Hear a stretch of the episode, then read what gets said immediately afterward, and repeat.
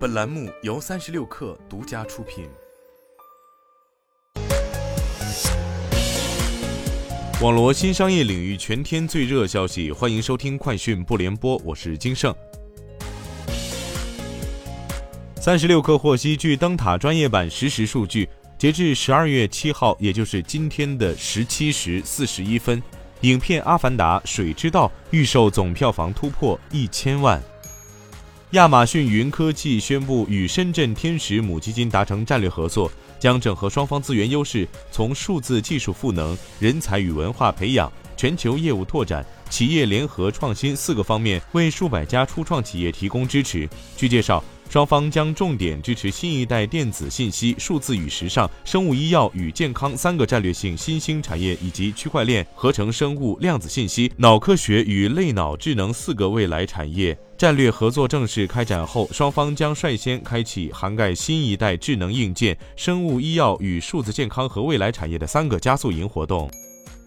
Sensor Tower 商店情报平台显示，二零二二年十一月，共四十三个中国厂商入围全球手游发行商收入榜 Top 一百。由于腾讯和朝夕光年等厂商在海外市场推出的新游表现强劲，这四十三家厂商合计吸金二十点七亿美元，相较十月增长百分之十一点三，占本期全球 Top 一百手游发行商收入百分之四十点二。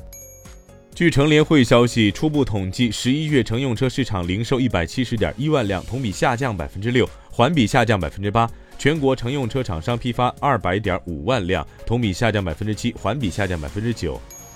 全国多地持续优化疫情防控相关措施，涉及核酸检测、出行、就医等诸多方面。为助力科学防疫，京东健康推出防疫关爱门诊，提供全科室医疗咨询问诊服务，二十四小时在线，平均三十秒接诊，急速响应大众防疫相关的寻医问药需求。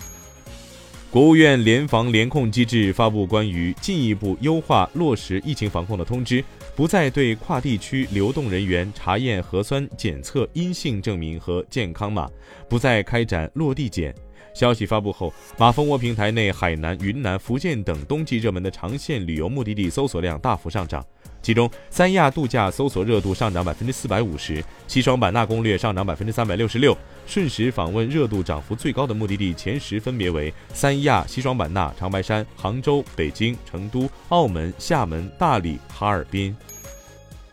上海迪士尼乐园将于二零二二年十二月八号，也就是明天起重新开放。标志着上海迪士尼度假区全面恢复运营。明天，上海迪士尼乐园的运营时间为八点三十分至二十点。以上就是今天的全部内容，咱们明天见。